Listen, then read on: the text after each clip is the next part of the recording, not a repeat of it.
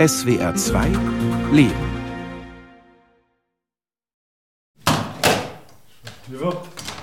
So, jetzt haben wir hier jedes Licht. Ein grauer Nachmittag in Kiel.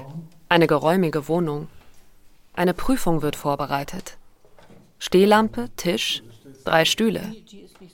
Den Raum beherrscht die hohe Gestalt von Dr. Peter Greb. Wie ein Guru sieht er aus.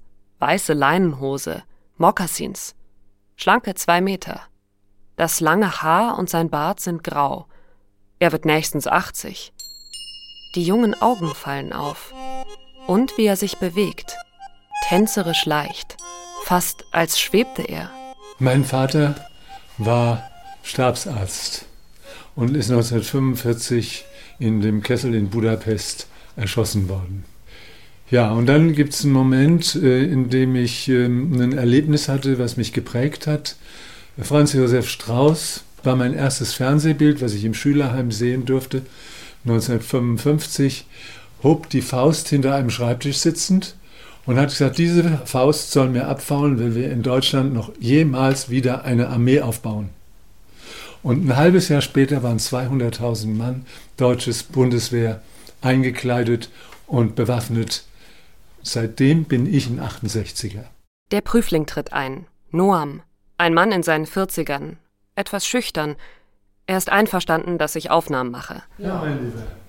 Grüß dich erstmal. Leg mal deine Tasche ab. Heute brauchst du keine. Wenn er heute seine Prüfung besteht, darf er sich künftig Godopäde nennen. Ein Godopäde ist jemand, der Godot verbreitet, den Ballengang. Zum Beispiel in Vorträgen oder Seminaren. Beim Ballengang setzen wir mit jedem Schritt unsere Ferse erst nach dem Vorderfuß auf. Eine kleine Frau seines Alters setzt sich zu Dr. Greb, Ute Böters, selbst schon 20 Jahre Godopädin. Die Stimmung ist vertraut. Man kennt sich. Noam beschreibt seiner Prüfungskommission, wie ihn Godot verändert hat. Der Godot-Gang äh, passt zu, meinem, äh, zu meiner Ausrichtung der Selbstheilungskräfte, der, des Glauben, dass man sich selbst heilen kann.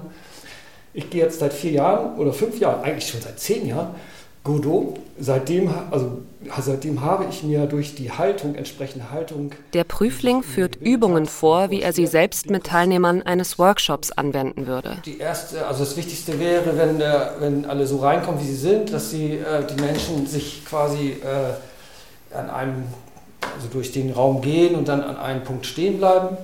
Und dann würde ich zwischen die äh, Beine also zwischen die Füße Hölzer hinlegen, also um die mhm. Fußstellung quasi zu fixieren. Der alte Mann mit den jungen Augen hört immer noch aufmerksam zu. Und dadurch, wenn man das 30 Mal macht, äh, nebenbei. Dabei hat er schon so viele als Godopäden geprüft. Noam ist der 80. Das ist nachgewiesen.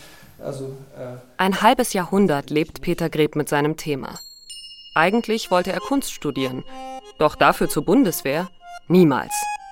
Vor dem Abitur hatte er schon in einer Klinik gejobbt. Das gefiel ihm und so wird es Medizin in Freiburg.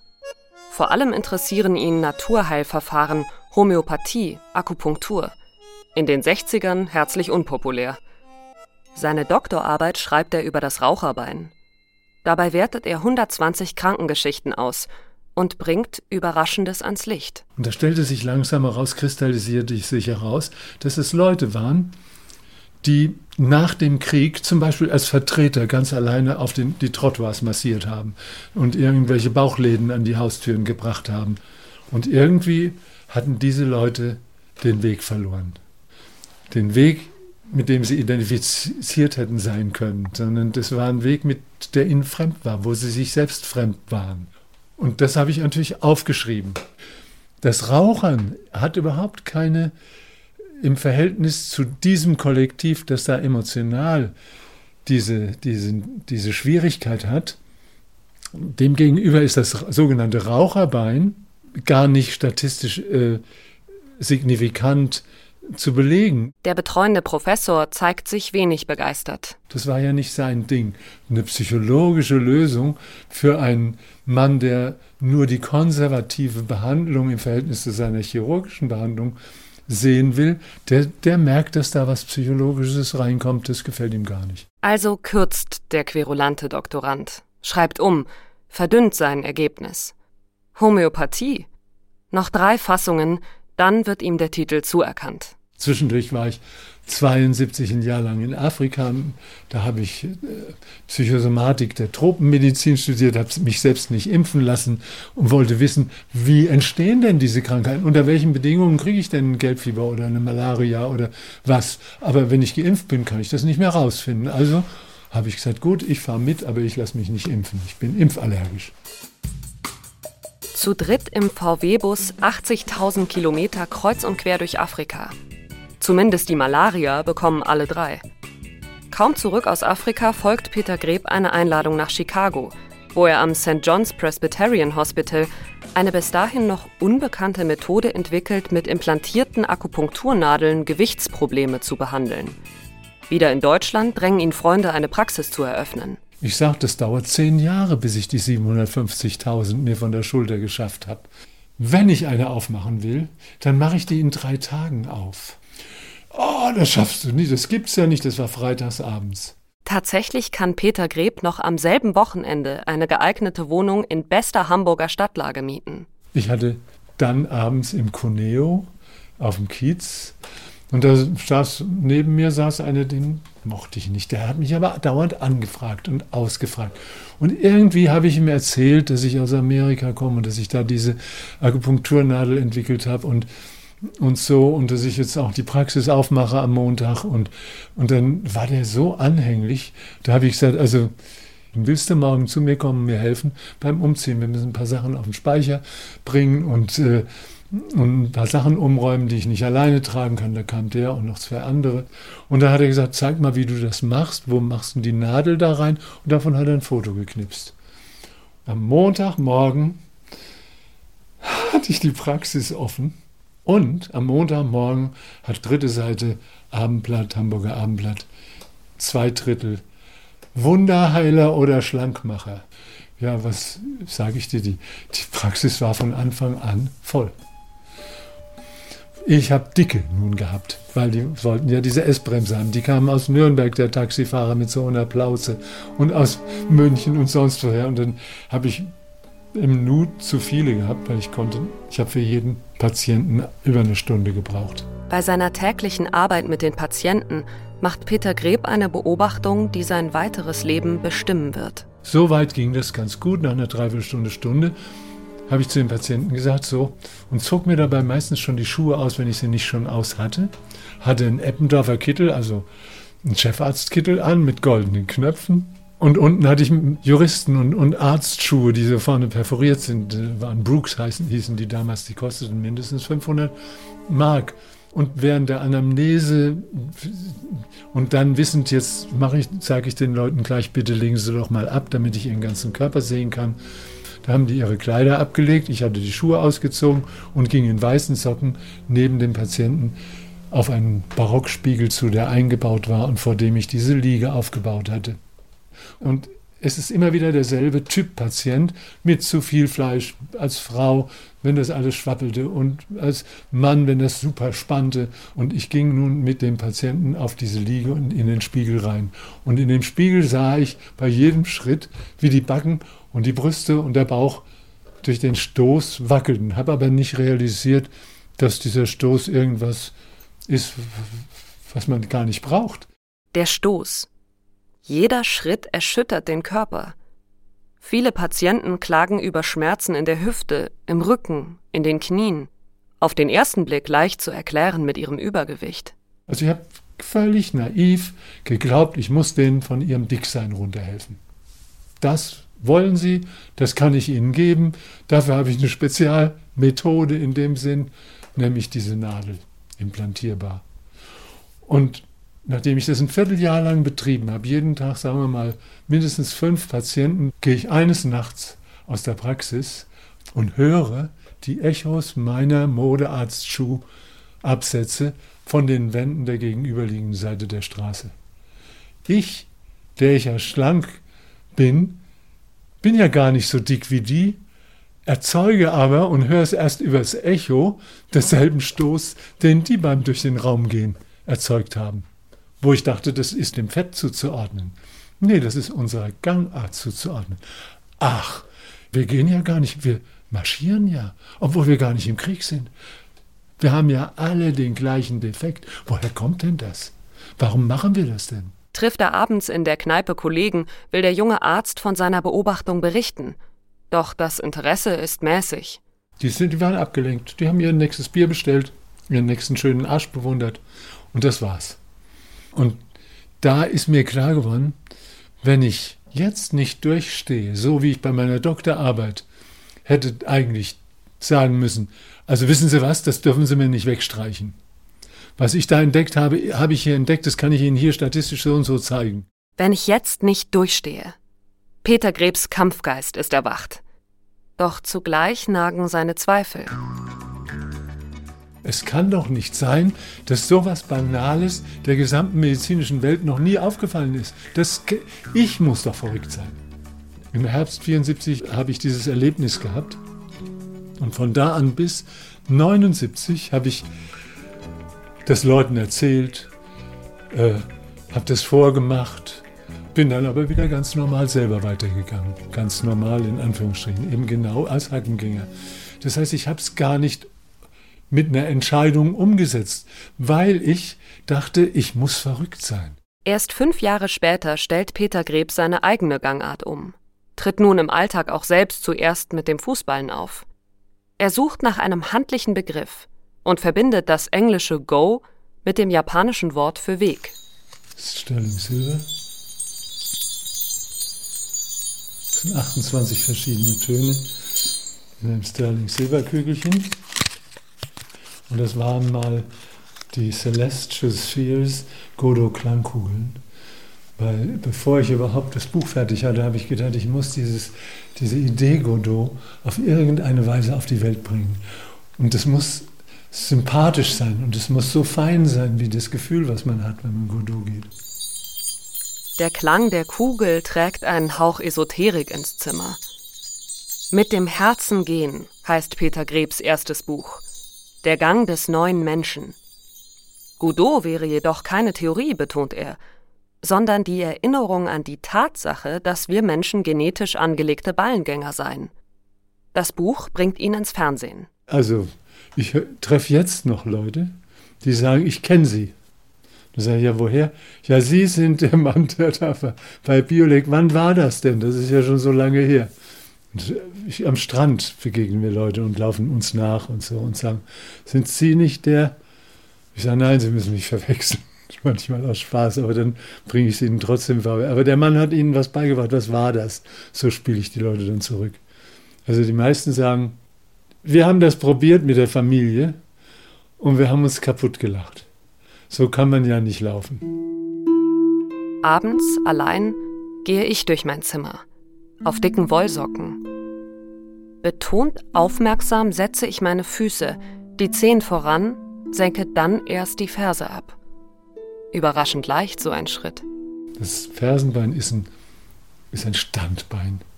Und, in jedem Schritt sollten wir durchaus das Fußgelenk locker empfinden, vorne mit dem fühlenden Ballenbereich aufkommen und dann in den Stand absenken. Das gehört sich in jedem Schritt so. Das ist unsere Natur. Das ist die reale Natur. Und es geht nur eigentlich darum, dieses Anheben der Fußspitze nicht mehr machen zu brauchen. Wenn wir es nämlich hängen lassen, so wie beim Runtersteigen vom Trottoir und so weitergehen, sind wir plötzlich in der Weichheit der Muskelkette und sind in der Harmonie aller äh, Aufrichtungsanteile Knochen, Muskeln, Sehnen, die funktionieren dann harmonisch in der, in der Muskelkette. Und in dem Moment, wo wir selbst harmonisch sind, projizieren wir was Harmonisches. Was Harmonisches? Sorry. Verpasse ich früh den Bus, so wie heute, ist damit gleich mal Schluss. Ich habe es echt versucht. Mit dem Vorfuß aufzutreten zwingt zur Langsamkeit. Klappt Ballengang also am besten im Müßiggang? Ein Leben ohne Hast und Termine. Zum Beispiel als Rentner. Irgendwas sträubt sich in mir. Soll unser gewohnter Hackengang tatsächlich so verkehrt sein? Bin ich ein stampfendes Trampel, das seine Knochen und Gelenke schindet? Wenn es also wirklich so ist, dass dieser Stoß, den wir da beim Hackengang mit jedem Schritt in die Knochenkette bis unter die Schädeldecke jubeln, wenn ich den mit meiner Hand auf deinem Rücken fühlen kann oder du auf meinem Rücken fühlen kannst, wenn ich mal nur diesen Stoß Jetzt mache ich den hier im Sitzen, lande ich einfach mal auf der Hacke. Das ist nicht kräftig oder schwer, sondern es ist ganz leicht. Aber es bumst. Es ist nicht abgedämpft. Und wenn ich dann denselben Schritt mache und lande auf dem Vorfuß, dann fehlen da 50 Kilo Schritt für Schritt Impact an sinnloser äh, Begegnung mit mit einer Kraft, mit einem Kraftaufwand, der zu nichts führt, der eigentlich in sich selbst, und zwar in dem Fall im Menschenkörper, erstickt. Beim Tanzen berühren erst unsere Zehen den Boden. Ebenso beim Laufen. Erst recht beim Treppensteigen und mit jedem Ausfallschritt. Oder im Wald, wenn wir uns an ein Reh anpirschen. Und unsere Babys, bevor Erziehung und Nachahmung einwirken, bei ihren ersten Schritten Sie trippeln und tänzeln auf dem Vorfuß ins Leben. Neben diesen praktischen Wahrnehmungen geht es Peter Greb in seiner Arbeit aber noch um eine eher philosophische Dimension. Demnach treten wir hart mit der Ferse auf, als verweigere ein Teil von uns den eigenen Weg. Bremsen wir uns beständig selber aus? In einem seiner Bücher ein Cartoon. Unser Hacken kracht schmerzhaft ins Gesicht von Mutter Erde, anstatt dass wir ihr behutsam begegnen. Godot hingegen wäre friedvoll und beschwingt. Ein Schreiten nennt er es. Der Mensch richtet sich auf. Ich habe hier in, der, in einer Klinik, äh, die Endoprothesen macht und darin sehr gut ist, habe ich mehrere Patienten begleitet und habe gezeigt, wie man unglaublich viel leichter äh, in die Gänge kommt, wenn man über den Vorfuß geht. Und die gesamte Heilung besser passiert. Und die, wenn man dann auch noch weiter im Vorfuß geht, von da an, das heißt, wenn man die Endoprothese äh, mit dem sanften Auftritt verwaltet, dann geht das Porzellan und das Titan äh, nicht kaputt und geht auch nicht in Reaktion, was es normalerweise, äh, wozu es tendiert, mit einem, einer Verstärkung der, der Knochenproduktion um die, um die Gelenkkapsel herum. Und die Klinik stellt es fest, weil ich ja bei der Nachuntersuchung jeweils auch dabei bin. Ich habe jedem dieser Ärzte mein Buch geschenkt. Die wissen alle, was ich mache, aber die sagen, die Takte von dem, das höre ich aber nicht direkt, sondern das höre ich hinten rum. Da heißt es, die Takte wörtlich von dem Dr. Greb, die lassen wir hier nicht rein. Als junge Frau hatte die Fotografin Ute Böters einen schweren Verkehrsunfall. Ihr Becken war zertrümmert, die Beine saßen unterschiedlich lang, ein halbes Leben hinkte sie. Dann traf sie Peter Greb und stellte ihre Gangart um. Zumindest glich der Vorfußauftritt nun den Längenunterschied aus. Da war ich 60. Jetzt bin ich 82. Und seitdem gehe ich so. Natürlich hat sich das eine Hüftgelenk dann nach 20 Jahren dann doch verabschiedet. Das sah schon aus beim Unfall wie ein Blumenkohl in kaputter Salatschüssel, wie ich immer sagte. Und hatte auch nicht seinen Platz, sondern viereinhalb Zentimeter weiter drin und anderthalb Zentimeter weiter oben im Becken so dass mein ganzer Körper dann schief und schmerzhaft wurde. Aber das hat dann immer noch nach der Begegnung mit Godot 20 Jahre länger gehalten. Und jetzt habe ich zwei Endoprothesen, die eine 2011, die andere 2015. Und bei der Nachuntersuchung war im Gespräch von dem Chirurgen, sie sind ja gar nicht, die sind ja gar nicht abgenutzt, die Endoprothesen. Da sage ich, ich gehe ja auch anders. Einer von diesen Ärzten der, der Klinik hier, von der ich sprach, der Endoprothesenklinik, bewarb sich weg. Und wir kamen ins Gespräch und er sagt, Peter, du hast recht, aber wir haben bald keine Arbeit mehr, weil auch die ganzen Prothesen wären gar nicht nötig. Also so und so viele Prozent von diesen prothetischen Eingriffen wären gar nicht nötig. Einleuchtende Argumente. Beobachtungen, die Neugier wecken. Wie nannte es Brecht? Das Einfache, das so schwer zu machen ist? Und natürlich gibt es auch Gegenwind. Godot sei wissenschaftlich unhaltbar, der Greb ein Spinner. Wie hieß es vor 50 Jahren im Hamburger Abendblatt, als der junge Arzt seine Praxis aufmachte? Schlankmacher oder Wunderheiler? Wiederholt sich alles? Spinner oder Medizinprophet? Wenn der charismatische Doktor in seinen Workshops auftritt, dürfte zumindest sein lebendiges Beispiel den Leuten zu denken geben. Und das ist bei Peters Vorträgen nur möglich, wenn er sich bewegt. Dann kriegt er begeisterte Zuschauer, die das auch machen wollen. Aber die meisten müssen erst einmal, wie sie dann sagen, ihre alten Schuhe auftragen. Da merkt man, das ist gar nicht angekommen. Wenn sie anders gehen sollen, wenn Peter das sagt, so ist es richtig, dann bin ich ja vorher falsch gewesen. Und das ist ein schlechtes Gefühl für die Menschen. Aber alle gehen doch so. Wie kann das denn falsch sein? Und sie wollen gehen wie alle. Und sie meinen, dass man dann auffällt, wenn man anders geht. Bloß nicht auffallen. Ich ging hier vorne zur Ecke, Beseler Allee, Holtenauer Straße. Und als ich der Ampel immer näher kam, sah ich, dass von links auf der Holtenauer Straße ein Schub über die Ampel ging von Menschen. Darunter eine Mutter mit einem dreijährigen Sohn. Und irgendwie entstand eine Kommunikation, eine Blickkommunikation dieses Sohnes mit mir. Ich kam von da und es war etwas für ihn Sichtbares, es kreuzte seinen Weg. Ich bin weiß angezogen, groß. Ich war mir im Klaren darüber, dass ich Godot gehe und ich merkte, dass der Junge etwas bemerkte. Und habe das einfach nur, bin bis vorne hingegangen und da stehen Bücherkisten.